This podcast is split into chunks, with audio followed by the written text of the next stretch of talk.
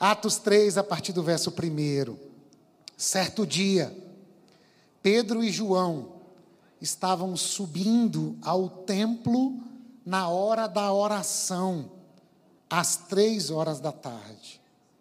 Estava sendo levado para a porta do templo chamada Formosa, um aleijado de nascença, que ali era colocado todos os dias para pedir esmolas aos que estavam entrando no templo.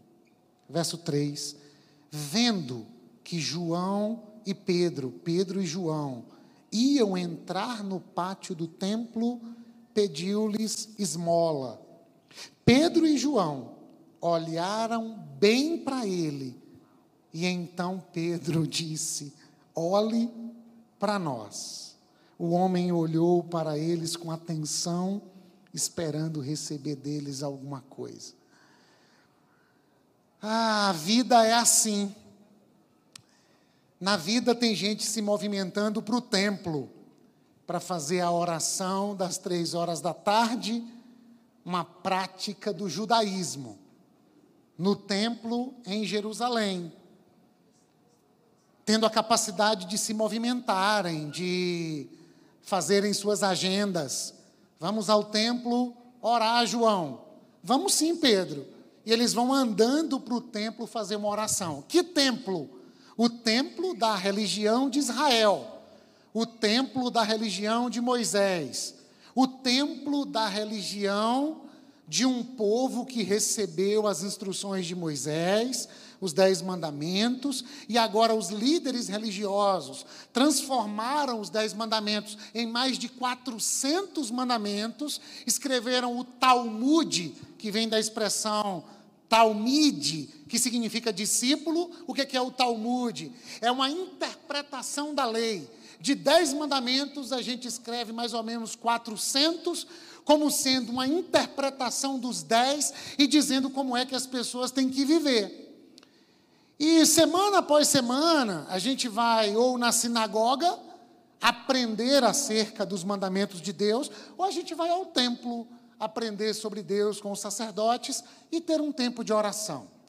Só que Pedro e João, nós já estamos em Atos, tá? Queria que você se organizasse na história.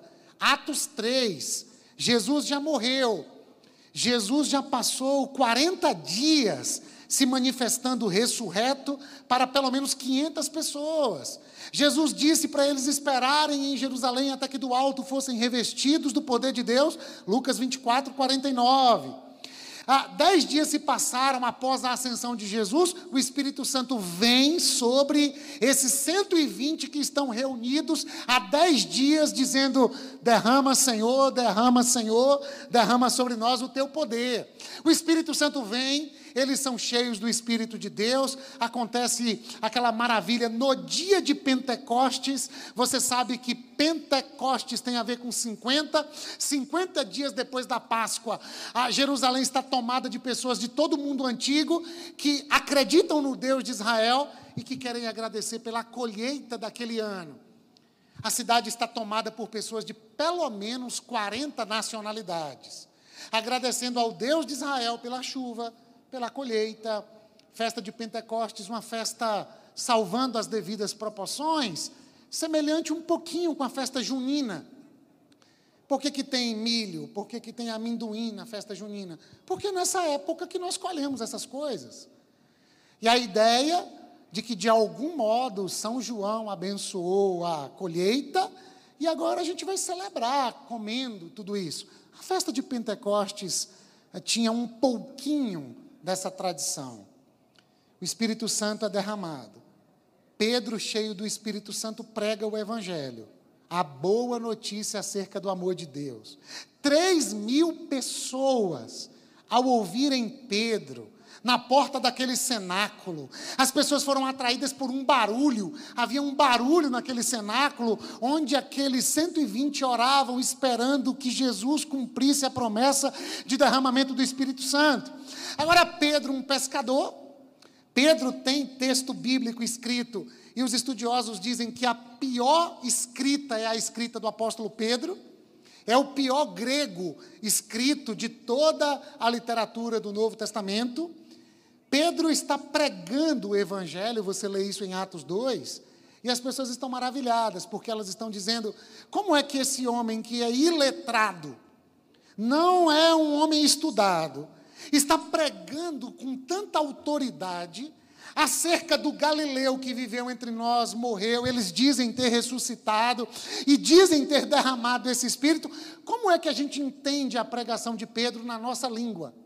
40 nacionalidades, imagina você ah, pensando nas categorias de hoje, alguém que fala árabe, alguém que fala espanhol, alguém que fala o inglês, alguém que fala tantas e tantas línguas, ah, idiomas, ah, maneiras de se comunicar, de tribos, de etnias, ouvindo alguém falar. E todo mundo entende o que um cara está falando numa língua só.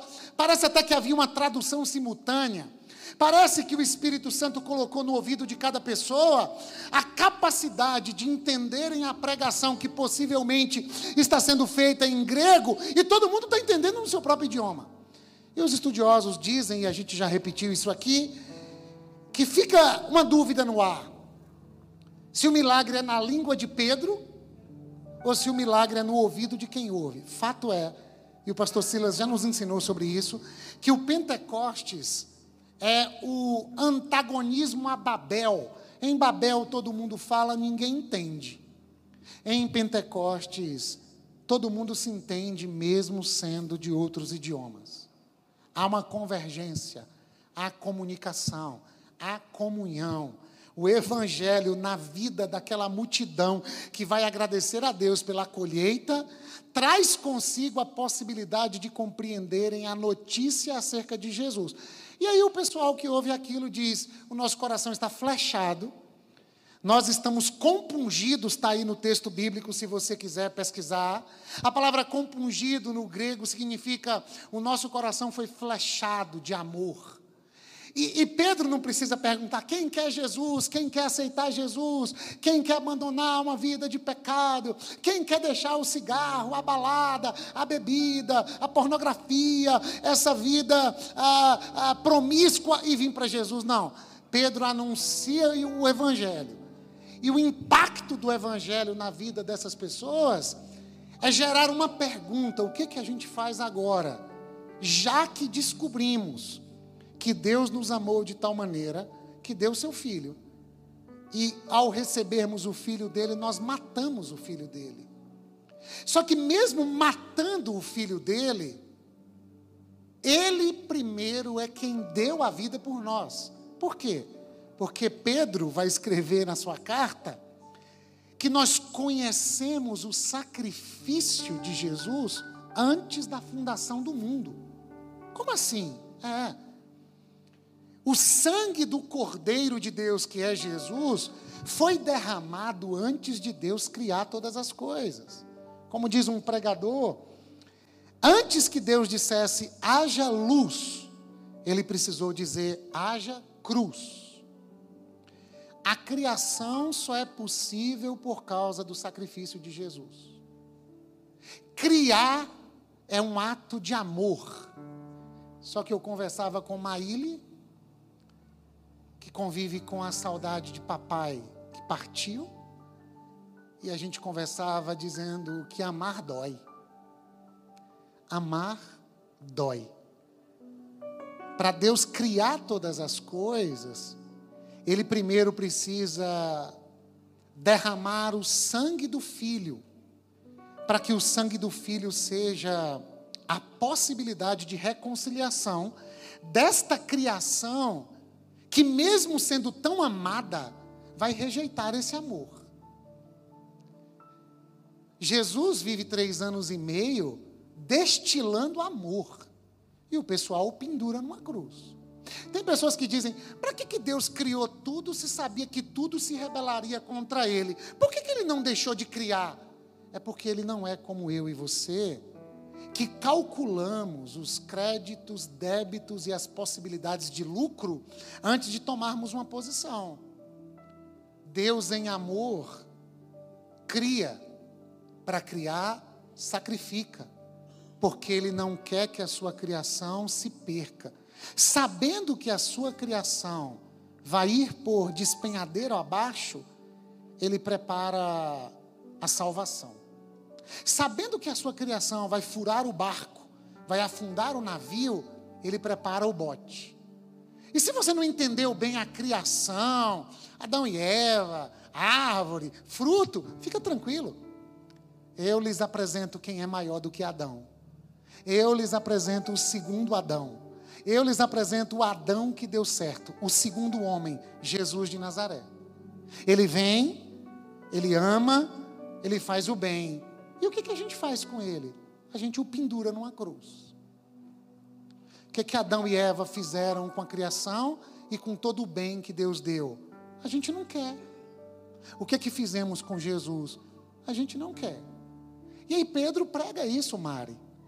E o pessoal daquela multidão, alguns corações são convencidos pelo Espírito de Deus, que convence o homem do pecado, da justiça e do juízo. E deixa eu explicar. Convencer do pecado não é como a gente faz religiosamente, assim, para de fumar para Deus te abençoar. Isso é um bom conselho, porque o cigarro acaba fazendo mal, né? É, para de beber, porque senão você vai acabar seu casamento. Um bom conselho. Mas o Tim Keller diz: o Evangelho não é um bom conselho, o Evangelho é uma boa notícia. Bom conselho tem a ver com aquilo que eu preciso fazer para então desfrutar de um benefício. Eu deixo esse comportamento para gozar de um benefício. Eu faço academia para ter mais saúde e capacidade muscular. Hum, legal, fazer academia é um excelente conselho, fazer caminhada é maravilhoso, tomar bastante líquido é coisa boa, só não é o evangelho. Para de ir na balada, para de cantar música do mundo. Ah, não é isso que Pedro está falando, não. Pedro está dizendo assim: o Deus que se revelou desde a criação de tudo, o Deus que falou por Moisés, ele veio estar entre nós, ele assumiu a forma humana, ele veio resgatar o que havia se perdido, ele veio levar a gente de volta para o jardim do Éden. Vocês que estão aí no império das trevas, eis que raiou a luz de Deus sobre nós. A boa notícia é que Deus não levou em consideração o tempo da ignorância na qual vivíamos religiosamente. O Evangelho chegou até nós. Qual é a mensagem? Deus nos ama a despeito do nosso pecado.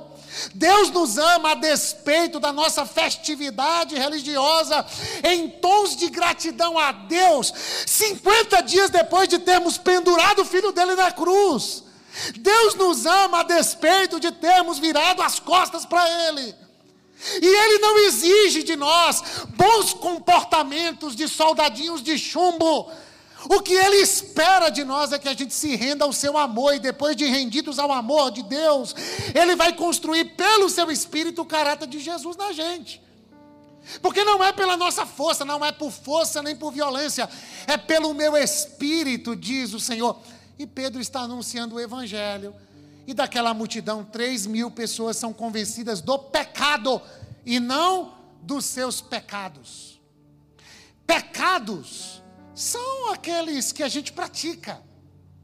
Pecado tem a ver com uma condição de manter-se rebelde ao amor de Deus revelado naquela cruz.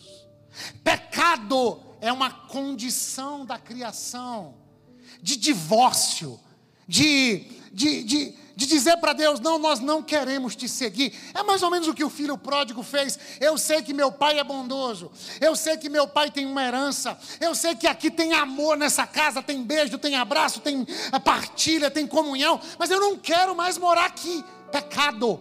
Agora, gastar tudo com as meretrizes, como o irmão acusou, a comprar amigos com dinheiro, pecados consequência imediata desse estado de rebeldia para com Deus. Por isso que dar bons conselhos não funciona. Porque se na psicologia a gente fala de deslocamento de sintomas, alguém que sente uma angústia profunda, angústia gera dor de cabeça. E aí alguém assiste a propaganda dizendo, toma Doril que passa. Aí toma Doril, passa dor de cabeça, começa a dor no estômago. E aí faz todo o exame, o médico diz assim, está passando por algum estresse? Está vivendo um momento assim de agonia? A sensação que eu tenho é que é algo psicossomático. Sintomas se deslocam. Quando não são acolhidos como deveriam ser e tratados como deveriam ser.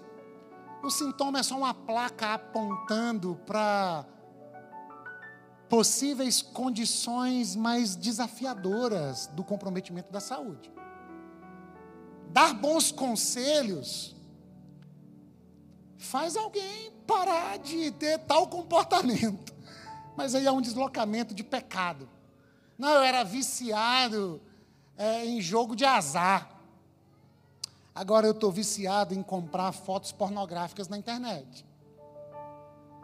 Não, não, eu, eu era violento no futebol. Aí eu fui para o baba da igreja e o pessoal falou: rapaz, não, não, não, não pede a bola como falando um palavrão, não. Passa essa, esse palavrão, não. Aí o cara começa a dizer: passa a bênção. Ô vaso, toca aí a tocha. E a gente fala: poxa, converteu. Que bonito. Olha ali linguajar do meu marido. Mas ele continua oprimindo a esposa com um ciúme doentio, fruto de uma insegurança. E ele coloca sobre ela um jugo pesado demais, às vezes um machismo sufocante. E nós estamos deslocando pecados fazendo dos encontros dominicais escolas de boas maneiras. É assim que você tem que tratar sua mulher. Ó, oh, você não falar com o filho assim. Cuidado com esse comportamento. Não beba isso, não toque naquilo, não vai nesse ambiente. Leia Colossenses 2, 3. Paulo vai dizer: Isso tem aparência de piedade, de sabedoria.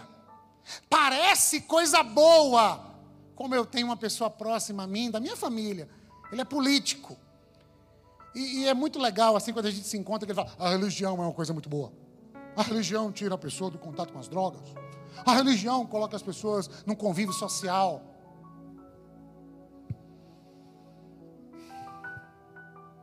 Não é sobre a religião de Israel, é sobre o evangelho de Jesus de Nazaré não é sobre uma nova agenda apenas e, e um novo escopo comportamental.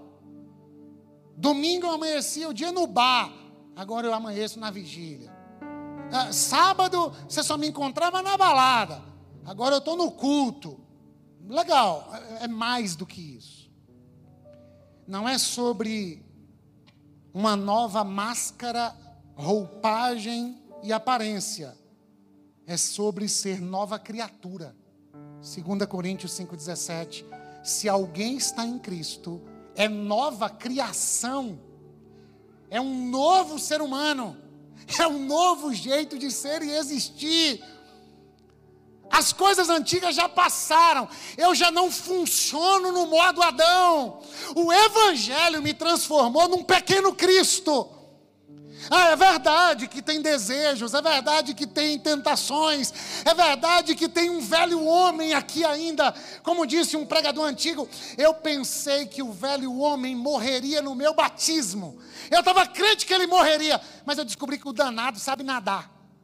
O velho homem continua ainda querendo dar os seus sinais. No entanto, o Espírito de Deus fez de mim casa e o Espírito de Deus aponta para Jesus, e Cristo agora está se tornando tudo em todos, crescendo dentro de nós, nos cristificando e nos tornando a imagem e semelhança do próprio Jesus, resgatando em nós a imagem de Deus maculada pelo pecado, pelo estado de desobediência pela condição de rebeldia, mas agora eu sou nova criatura, embora de vez em quando não consiga fazer o bem que eu queria e faça o mal que eu não queria, o meu prazer está na lei do Senhor e nela medito de dia e de noite, e há um paradoxo dentro de nós. mas há uma oração aprendida com o próprio Deus encarnado. Seja feita a tua vontade e não a minha vontade. As minhas vontades estão aqui, Senhor. Elas estão aqui, Senhor. Não, não, não, eu não as nego. Eu, eu não digo que não tem. Eu não visto a máscara e a capa da hipocrisia como se nada desses fantasmas estivessem dentro de mim. Não, não, eles estão todos aqui. Orar é entrar em contato com as nossas mazelas mais profundas e colocá-las aos pés de Jesus de Nazaré, dizendo: Como é que o teu evangelho vai me banhar disso aqui? Que ninguém sabe, que ninguém viu, que ninguém acessa, que ninguém faz contato e que, pelo contrário, eu vivo por vezes tentando esconder de tal maneira que de vez em quando eu até interpreto um personagem. Aí vem o Evangelho dizendo assim: Tirem as máscaras, deixem cair as capas, abandonem o modo judaizante de viverem, religioso de viverem, mascarado de viverem, e fiquem despidos diante de Jesus de Nazaré. Não precisam pegar folhas para se cobrirem, como os irmãos de vocês, Adão e Eva. Fiquem nus diante de mim e eu vou cobri-los com meu sangue derramado antes da fundação do mundo. E agora revelado a vocês há 50 dias atrás naquele madeiro. E o meu sangue derramado sobre a nudez, sobre a vergonha, sobre o pecado de vocês, vai afetar a agenda de vocês. Vai afetar o comportamento de vocês. Ou seja, o evangelho tenta nos transformar de dentro para fora toda vez que estamos diante de Jesus.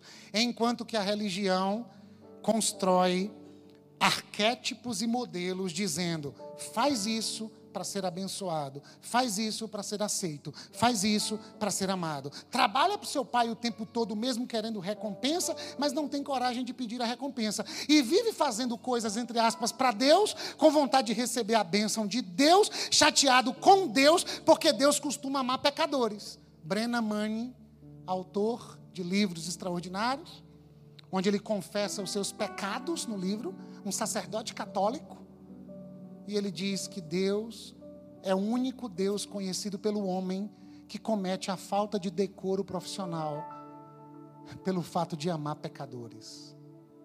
É o Evangelho, meu irmão. E eu sei que isso incomoda a gente, como incomodava o pessoal lá de Corinto. 1 Coríntios capítulo 6. Paulo faz uma lista de pecados e vai citando um monte de pecados lá. E aí ele diz assim: vocês foram perdoados, lavados, justificados de todos esses pecados. Por que, que agora vocês lidam com as outras pessoas que estão nessas condições como se fossem superiores a elas? E aí eu chego em Atos 3, que você pensou que eu não fosse chegar, eu cheguei. E em Atos 3, depois de 3 mil pessoas se convencendo do pecado, da justiça e do juízo, fazendo parte da comunidade de Jesus que está começando no meio do sistema religioso de Israel, em meio ao Império Romano e toda uma, uma mão de ferro política sobre eles, tem um movimento de Jesus acontecendo acontecendo. Aí em Atos 3, Pedro e João, que já nasceram de novo, são novas criaturas, receberam o Espírito Santo, estão pregando o Evangelho, continuam vivendo a vida, gente as atividades, o dia a dia, a correria. Jesus morreu, já há uma perseguição para com os seguidores de Jesus, e eles vão no templo, onde eles visitaram a vida toda porque eram judeus, estavam conectados ao Talmud, eram discípulos da tradição de Moisés, mas agora são novas, novas criaturas, mas ainda estão indo no templo. E no templo tem alguém que não anda, que é carregado, tem alguém que é paralítico de nascença, possivelmente já alguém adulto, e que todo dia era levado para a porta do templo. Tinham várias portas no templo, uma das portas era chamada de porta formosa. Colocavam o paralítico lá, para quê? Para pedir esmola. E aí os estudiosos vão dizer, e pasmem com isso, que os sacerdotes usavam a dor, o adoecimento e a história daquele homem para que ele pedisse esmolas na porta do templo. Por quê? Porque porta do templo é o lugar de demonstrar piedade. Você está chegando para o culto, alguém está na porta pedindo uma esmola. Às vezes damos nem por compaixão, mas porque tem outras pessoas chegando, às vezes, fulano deu, Lucelma deu, pastor Silas deu, ai meu Deus, Mara deu, ai Noélia também deu, como é que eu não vou dar? Aí dá. E alguém já disse que a esmola no mundo contemporâneo serve para desencargo de consciência. Nos tempos de Jesus, a esmola era praticada pelo tsadik, para praticar tzedakah. O que, que é isso? Tzedakah era a lei de Deus, onde você não dá esmola porque você está com pena, ou para aliviar a sua consciência, ou para garantir um lugar no céu. Porque algumas tradições religiosas dizem: quanto mais o bem eu faço, mais alivio o meu karma, e mais o karma aliviado, eu vivo outra vida melhor, porque eu estou, de algum modo, pagando a minha dívida. Não, não, não, não. Na tradição de Israel não tem nada disso. Jesus disse: quando você for dar uma esmola, dê com a mão direita, não deixe a esquerda ver. Porque dar esmola significa oferecer para quem pede a oportunidade de conhecer Deus como Ele é e desfrutar de tudo que Ele pode dar. Dar esmola era um ato de justiça. E justiça não tem nada a ver com punição, justiça tem a ver com a capacidade de o mundo desfrutar o conhecimento de Deus e os benefícios de Deus. E se o benefício de Deus chegou até a mim e tem alguém caído na minha frente, eu não dou assim, como eu superior, você menor. Eu dou com o coração compungido, dizendo: Senhor, é, é, esse pão é para ser multiplicado, esse peixe é para alimentar todo mundo. Tem que haver justiça. Porque enquanto há alguém com muito e ninguém com nada, muita gente com nada, a injustiça imperou. Isso é Bíblia, tradição de Israel. O Deus que cuidava do órfão, da viúva, do estrangeiro e do pobre. Isso é Deus. Agora, por que, que uns têm mais, outros têm menos? Muita discussão sobre isso. Mas se você é daqueles que tem mais um pouco, antes de entender por quê, entenda como. Como distribuir de modo que algumas pessoas, em vez de serem exploradas na sua dor, sejam acolhidas no seu sofrimento. Qual era o problema? É que o pessoal do templo está usando esse doente para encher os cofres do templo, Antônio. É na porta do templo, carregado por algumas pessoas. Pede esmola porque você mexe com a dor de consciência dos religiosos. Fica com a bolsa cheia. A gente lhe dá uma migalhazinha, leva você para casa, coloca no cofre do nosso templo. E a gente amanhã traz você de volta. Eu fiquei pensando quais são as pessoas, instituições, relações que lucram com as nossas mazelas. Quem é que trabalha conspirando para manter as nossas dores e lucrarem com as nossas dores? E eu comecei a me lembrar de sistemas religiosos e eu me lembrei de um pastor com quem viajei uma vez. E ele entrou numa livraria e ele ficou assim: estou precisando de alguma coisa. Ele era todo elétrico assim: estou precisando de alguma coisa. Para quê, pastor? Ele falou: não, estou precisando de alguma coisa nova para começar uma nova campanha. Lá, ah, o senhor faz campanhas de sete dias em várias cidades do país, fez inclusive na igreja que eu fazia parte. Aí o senhor escolhe um objeto e diz que o objeto é sagrado mas o objeto só vai para a mão de quem entra na campanha. Mas na campanha tem que pagar uma grana. E só no sétimo dia o Senhor libera a bênção. É assim que eu faço. Porque o dinheiro entra nos cofres das igrejas. E metade vai para ele. E eu vi a cena de um desses falar assim: o à vista eu tenho que levar o cheque, vocês usam aí, que o cheque lá fica complicado para eu debitar. Aí eu levo a minha parte, e eu me lembro que numa dessas campanhas, de sete dias entrou mais dinheiro do que entra por mês na nossa igreja. Estou falando de mais de dez anos atrás. Eu estou falando das nossas dores, que vêm para o templo, mas que ficam sempre na porta, porque aqueles que dizem pregar o Evangelho não acessibilizam o caminho, deixam a gente na porta, porque na porta a gente é tocado pela caridade de um de outro, por uma migalha que cai e outra, mas a vida continua sobre a maca a história continua comprometida, a marca da dor de nascença continua patrocinada e tem maldade na porta do templo, enquanto que Jesus de Nazaré morreu a nossa morte para a gente viver a vida dele. Você está vivendo a vida de Jesus, irmão, que está aqui na porta? Ah, não, eu cantei hoje. Ah, não, eu tirei até meu dízimo do que eu ganhei de esmola. Essa parte é do templo, que eu trabalho para eles aqui com a minha dor. Eu vou dar meu dízimo, eu cantei umas musiquinhas. Fiquei uma alegria hoje. Mas eu não desfruto da vida que só o Evangelho pode oferecer. E o problema é que nós gostamos de uma fé mais mágica do que ética. Uma vez eu fui orar com o pessoal no monte. Eu vi muita coisa bonita, tem pouco tempo. Uma graça de Deus, levei Patrick comigo. Um derramar de Deus. É, eu sempre sonhei em ter uma filhinha menina. E nesse monte lá, alguém orou e falou assim: Ó, oh, Deus está te dando uma filha menina. Levanta as mãos, pastor. Aleluia. Glória a Deus. Cheguei em casa animado, dei uns beijos em Dona Tati. Grávida. A Tati achava a vida toda que só ia ter menino.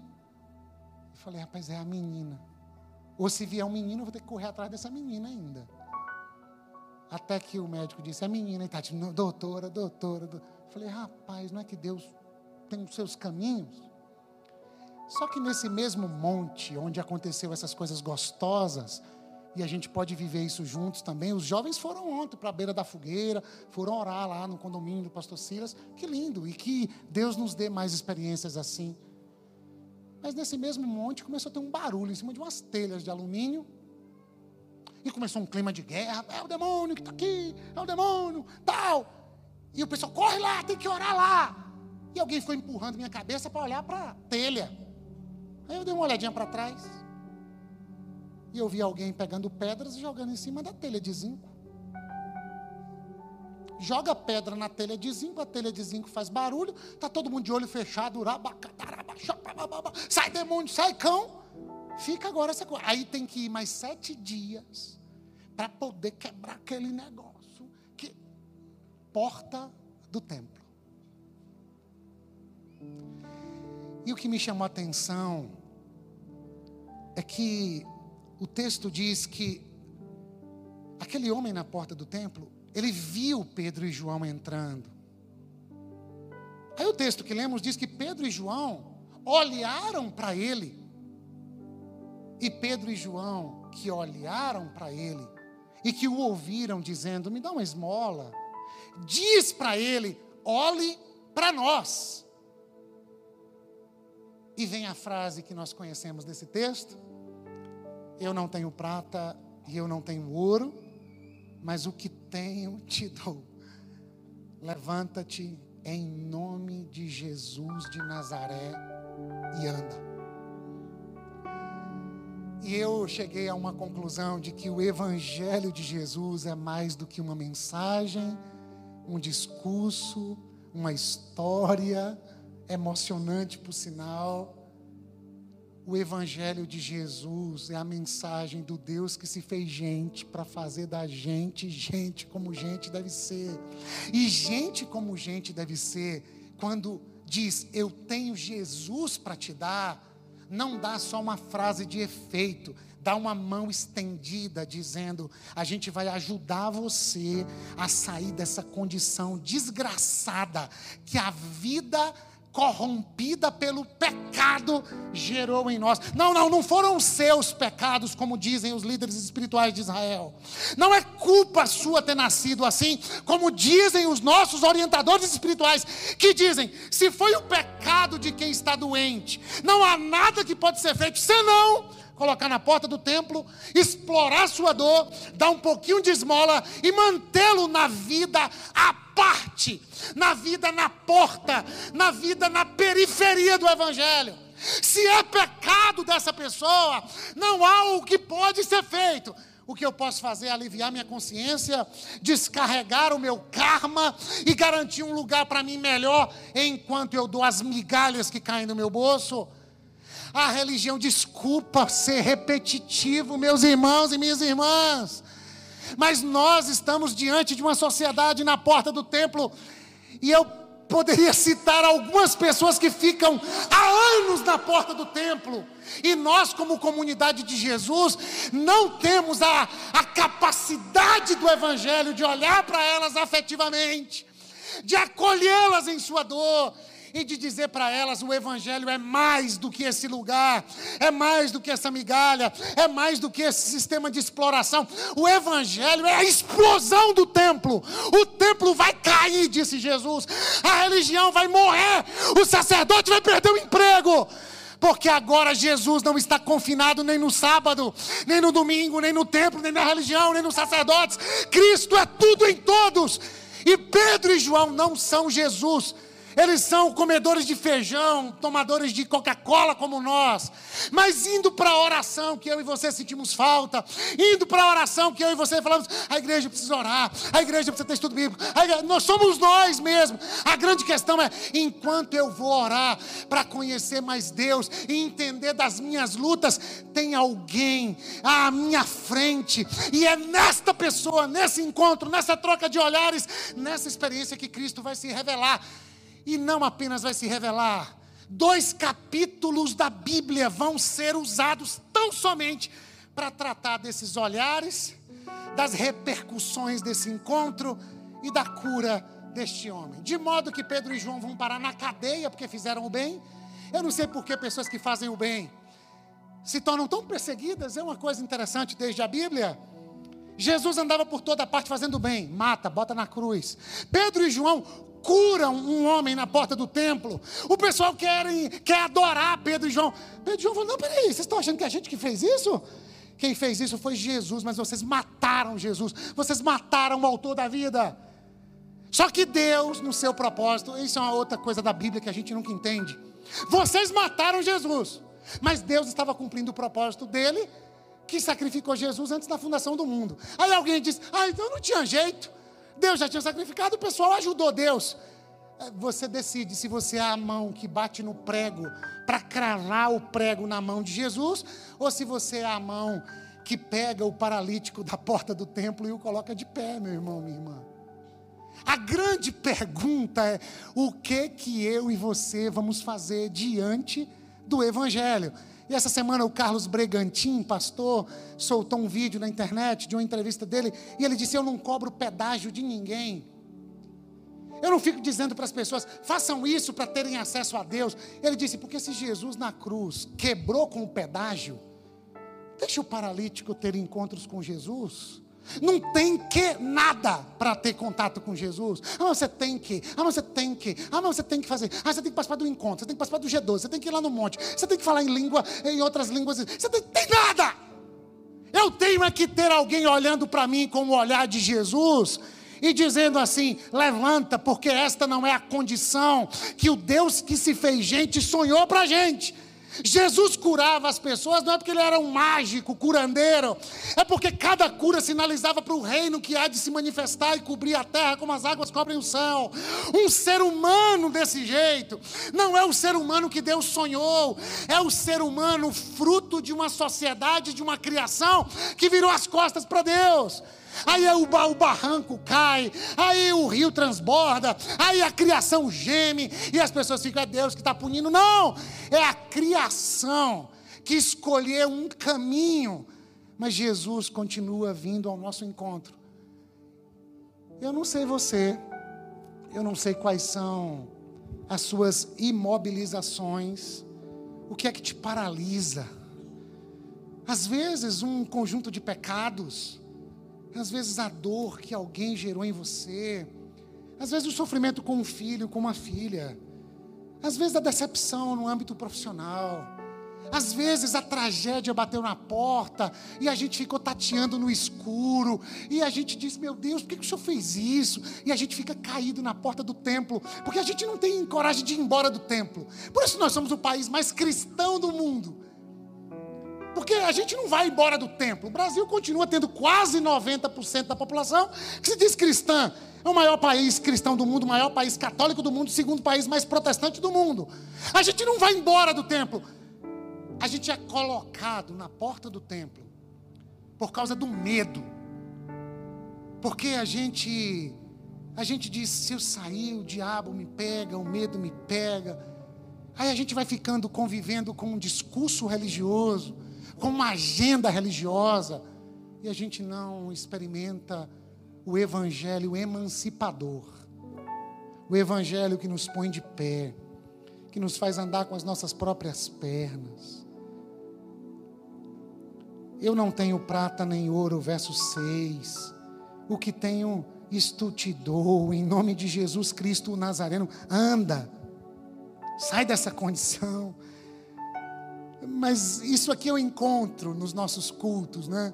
Palavras lançadas ao vento, e os pregadores perguntam assim: quem crê? Quem acredita? Segura a bênção, meu irmão. Então, assim, o cara solta uma palavra, e quem pegar, pegou. Quem não pegar, a gente diz é falta de fé. Isso aqui é maravilhoso. Verso 7: segurando-o pela mão direita, ajudou-o a levantar-se. Imediatamente os pés e os tornozelos do homem ficaram firmes, e de um salto pôs-se em pé.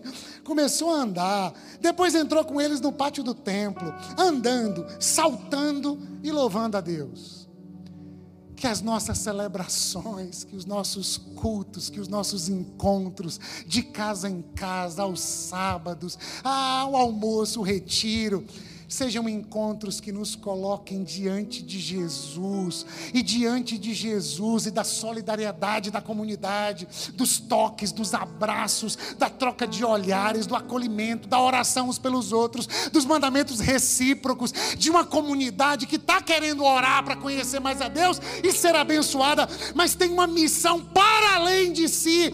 Eu estou indo para a comunidade para ouvir uma palavra para mim, mas quando eu encontrar alguém caído na porta do templo, ele é a minha agenda, é nele que Deus vai se revelar. E às vezes o caído na porta do templo está sentado do nosso lado, com o luto que é indigesto, com a dor que não se explica, com uma sensação de orfandade. Quantas pessoas com a orfandade projetando sobre o professor, sobre o líder do grupo, sobre o pastor da igreja, e é uma orfandade que jamais é suprida.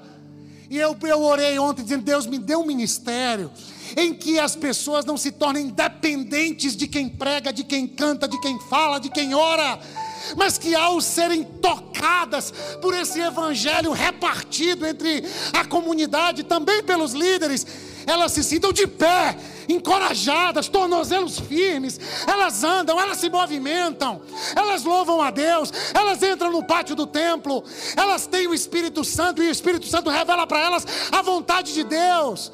Elas não têm mais esse tanto de dúvida assim: Deus quer, Deus não quer, oh meu Deus do céu, o pastor não veio no aniversário da minha filha, será que o pastor. Não, eu estou andando agora. E a Bíblia é maravilhosa, porque se em Lucas, João, Mateus e Marcos, Jesus está fazendo as coisas, agora é Pedro e João. Só que daqui a pouco Pedro e João vão desaparecer de Atos. E vai aparecer Saulo que se fez Paulo. E daqui a pouco Saulo, Paulo, ah, vai dando lugar para Felipe, para Estevão. E quem sabe, para este homem, outrora abusado na sua dor, mas agora emancipado pelo amor de Deus. E agora, como é que é um homem desse vendo outros caídos, irmãos? Como é que é a gente pecador, encontrado pelo amor de Deus, diante dos pecadores que estão à nossa frente. Por isso que Paulo está dizendo aos Coríntios: vocês se esqueceram de onde Deus tirou vocês? Agora vocês têm um padrão moral, agora vocês têm uma agenda comportamental, agora vocês têm um discurso que distancia as pessoas. A comunidade de Jesus tem que ter lugar para todo mundo. Todo mundo. A, a todo mundo. E o, a pergunta, não é, a gente vai ter que mandar, a pergunta é: como serão os nossos olhares? Como é que a gente olha para quem está em condições diferentes da nossa? Como é que a gente olha para pessoas que processam a vida de maneira diferente da nossa? Anota na sua agenda daqui uns 30 dias. Vai ter dois afegãos do Afeganistão sentado aqui no culto. Inclusive, a gente está precisando de professores de português para ensinar em português para eles. Sabe por quê? Porque um irmão da igreja foi cozinhar para um pessoal de outra igreja em Ilhéus. E em Una tem um sítio cujo pastor, um querido amigo, parou a vida para cuidar de 17 afegãos e outros tantos que estão chegando. Tem médico, tem veterinário, tem dentista que são expulsos do país por causa desse pessoal que acha que eles são donos da verdade e misturam religião com política e transformam o país num pandemônio.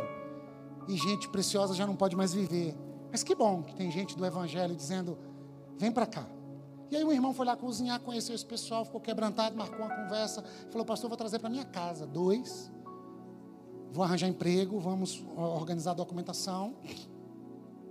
E a gente vai ensinar português para eles. Aí eu sei que você escuta isso, poxa, uma vez foi a família venezuelana, depois foi lá a casa da Dona Branca. Fui lembrado, nós montamos uma casa para o pessoal do Promenante, Aliança Evangélica, Casa da Vida. Receber afegão, talvez seja uma experiência do Evangelho transcultural. Como vai ser quando os nossos meninos e meninas autistas encherem as nossas salinhas e os nossos cultos? Como é que a gente vai olhar? Movimentos repetitivos, alguns sons e barulhos, e você querendo ouvir o pregador, e a família com o coração compungido, tentando entender todo aquele fenômeno, e perguntando: será que estão tendo preconceito com meu filho e com minha filha? Como é que a gente vai lidar se ao final de um culto alguém me procurar chorando e dizendo assim: eu sou transexual, eu operei tem dois anos, estou acompanhando a igreja desde a pandemia. E eu queria saber se vocês vão abusar de mim aqui ou se vocês vão tocar em mim com o toque do Evangelho. Eu fico me perguntando isso, irmãos. Aí quando terminar o culto e você me vê batendo papo com drag queen, mas, oh, tá vendo como é que o pastor liberal? Falei que era esquerdista, progressista. Tá vendo como é que é? Tá vendo como é que está aprovado agora? Desculpa, a gente vai querer colocar um pinto de novo no transexual? Ou colocar uma vagina? Ah, Sivaldo, eu não sei também. Mas não sabendo, eu quero olhar nos olhos eu quero segurar na mão. Eu quero dizer: levanta. Sai desse lugar de abuso, de violência. Sai desse lugar de opressão que todo mundo te põe dentro do inferno. Anda, meu filho, minha filha. Entra para a celebração, meu filho, minha filha. Ah, Simvaldo, e depois, depois é o Evangelho. Eu não sou dono de igreja, presidente de denominação. Eu, eu, tenho um evangelho para pregar e que Deus faça nos filhos amados e filhas amadas o que Ele quer fazer. Porque no pessoal que está lá em Atos tem gente de toda tribo, língua, nação, de todo comportamento, de todo credo. Inclusive em 1 Coríntios 6, Paulo fala no texto lá de homossexuais no texto. E ele diz: alguns de vocês eram isso, isso e aquilo e aquilo e aquilo, e a graça de Deus alcançou vocês. E agora, justificados, amados, purificados, perdoados por Deus, como é que a gente vai ao encontro de mulheres vítimas da violência doméstica? das garotas de programa que um dia fomos levar o evangelho. Se elas fizerem uma surpresa para nós no próximo culto de Natal, hein? Vocês foram lá buscar a gente, a gente veio aqui, pastorzão. Você foi me buscar lá na minha casa, né, pastorzão? Vim aqui, cadê a irmã Tati? Não, você não entendeu. Uma delas pode se apaixonar pelo seu jovem de 19 anos. E marcarem uma conversa comigo dizendo, pastor, a gente está namorando, eu não sei como contar para minha mãe, pastor. O senhor sabe, né? Minha mãe está trabalhando na oração da igreja. Minha mãe ministrou a ceia semana passada na igreja, pastor.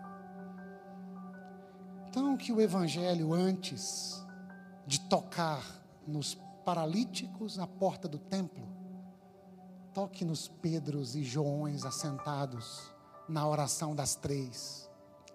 Que o evangelho, antes de alcançar aqueles que nós chamamos de perdidos, possa nos relembrar que outrora foi lá que o Evangelho foi nos buscar.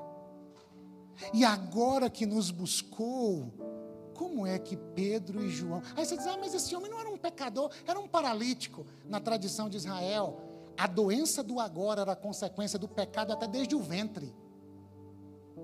Um cego de nascença pecou no ventre. Deus está punindo, então ninguém faz nada. É por isso que na tradição de Israel, Júlia, nunca alguém curara um cego de nascença. Era um dos sinais de que Jesus chegou, curar um cego de nascença. Por quê? Porque curar um cego de nascença não é curar só um problema óptico. Curar um cego de nascença é perdoar os pecados que praticara desde o ventre. Levantar o caído na porta do templo não é só a cura do culto de maravilhas e libertação. Levantar o paralítico na porta do templo é dizer: os teus pecados foram perdoados. E gente perdoada pode sair do lugar da opressão, da culpa, da punição e do medo de Deus. Gente perdoada é gente que acolheu o Evangelho, pula, salta, celebra, canta, vibra e vai para a vida. E decide o que você vai fazer com o amor de Deus, que alcançou você, perdoou você, como perdoou a nós. Vai para a vida, que a gente está indo para a prisão. Você faz parte de que comunidade?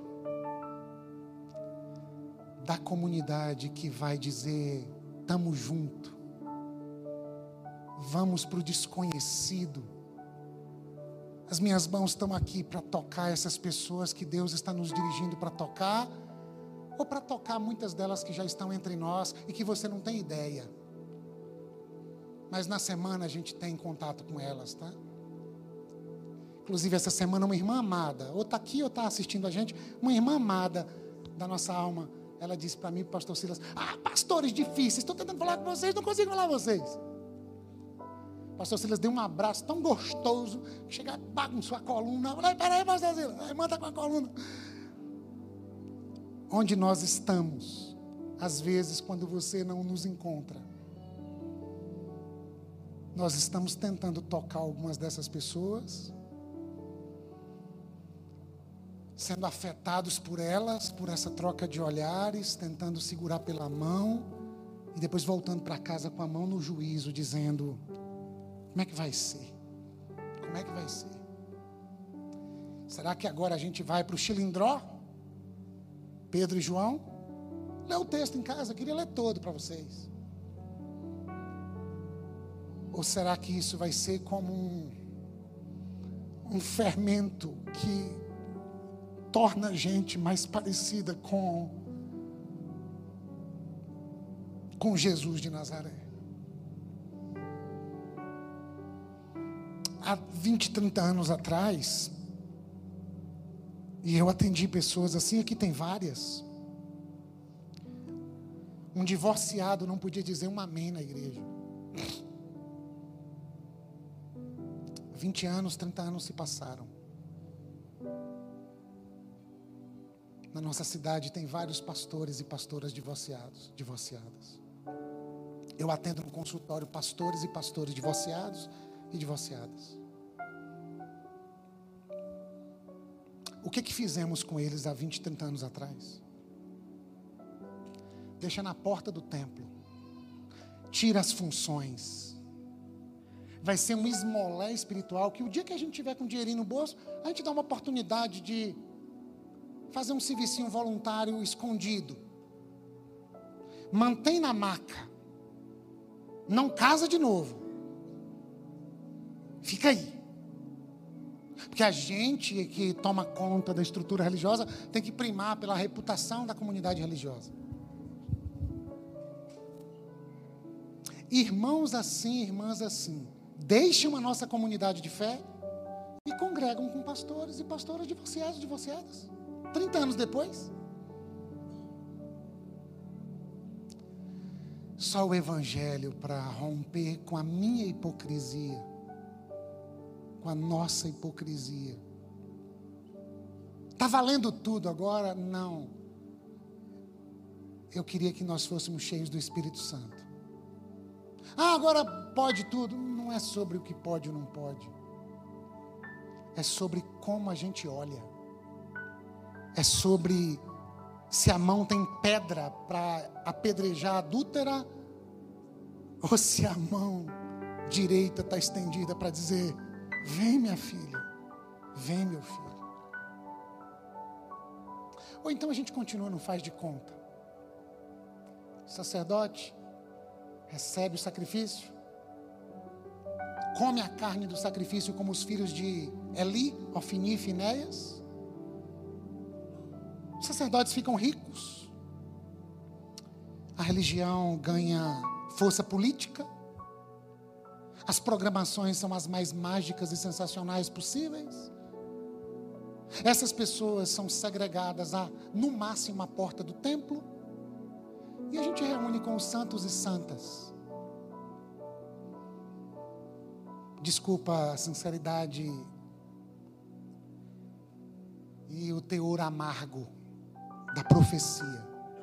E a gente continua bailando no circo da fantasia e da hipocrisia. Eu estou pregando olhando para pessoas que eu atendi semana agora e semana passada. E algumas delas a gente entra no inferno juntos assim. Eu fico perguntando como é que o evangelho alcança. Aí eu abro a Bíblia e vejo, o Evangelho alcança. Pergunta é como é que a igreja vai lidar com isso, meu Deus. Como é que os irmãos vão lidar com isso? Mas eu disse para a Gardênia outro dia e termino. Permita-me, não estava no meu esboço. Eu aprendi que existe uma diferença abismal entre amor e admiração. E esse é o texto que trata disso. Porque depois que eles veem aquele homem curado, o texto diz que as pessoas da comunidade ficaram admiradas com tudo que aconteceu. A vida na religião é da admiração. Já fui muito admirado, viu, irmãos e irmãs? Mas Estou fora. Estou fora. Eu fui liberto. Eu acho que eu tinha um senso de orfandade tão grande que o pastor Célio gastou um tempo dizendo para mim: você não sabe dizer não, você não sabe dizer não, você não sabe dizer não. Talvez a orfandade me fazia refém das relações e para manter as relações e o senso de admiração eu não dizia não. Como a gente fica doente, viu? Mas aí a gente descobre o amor do Evangelho e a gente se livra da doença da admiração. E sabe como é que Pedro e João são acolhidos pela igreja? Quando foram soltos, Atos 4, 23, e eu termino. Pedro e João voltaram para ver os seus companheiros e contaram tudo o que os chefes dos sacerdotes e os líderes religiosos lhes tinham dito. ah, e ouvindo isso, levantaram juntos a voz a Deus, dizendo: Ó soberano, tu fizeste os céus, a terra, o mar e tudo o que neles há. Tu falaste pelo Espírito Santo, por boca do teu servo, nosso pai Davi. Me acompanhe. Por que se enfurecem as nações e os povos conspiram em vão? Os reis da terra se levantam e os governantes se reúnem contra o Senhor e contra o seu ungido. De fato, Herodes e Pôncio Pilatos reuniram-se com os gentios, os descrentes, os não-judeus, e com o povo de Israel nesta cidade. Para quê? Para conspirar contra o teu santo servo Jesus, a quem ungiste. Fizeram o que o teu poder e a tua vontade haviam decidido de antemão que acontecesse. Agora, Senhor, considera as ameaças deles e capacita os teus servos para anunciarem a tua palavra corajosamente.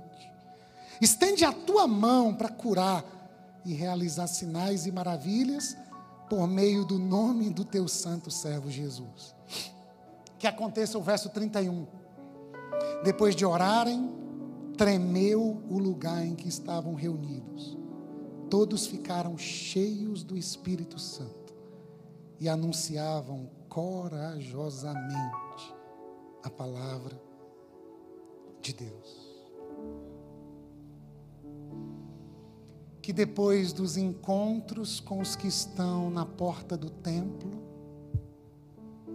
encontremos a igreja nesse lugar. Da oração, da súplica, sem entender um monte de coisa ainda, que eu não estou entendendo é nada, mas dizendo: continua, Senhor, dando à nossa comunidade de fé e à tua igreja espalhada na face da terra a coragem de anunciar o Evangelho. E depois de anunciar, fazer com que ele se torne vida, trazendo para dentro do templo quem outrora tinha que ficar do lado de fora. Jesus nos perdoa.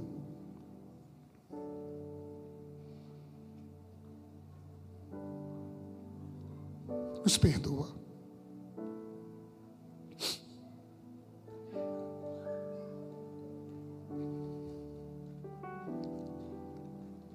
O contrário de coragem não é medo contrário de coragem é covardia. Por isso hoje oramos a Ti, dá-nos a coragem do Evangelho. Como igreja reunida nesta manhã, a coragem de tocar nos intocáveis de olhar para os desprezados, de levantar o caído,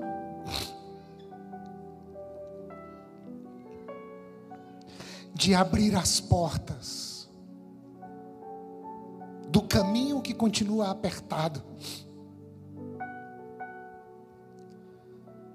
E só gente que acolheu o Evangelho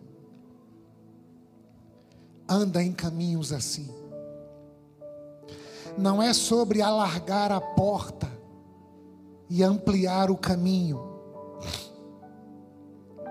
É sobre conhecer o amor de Deus na sua largura, altura, profundidade e comprimento.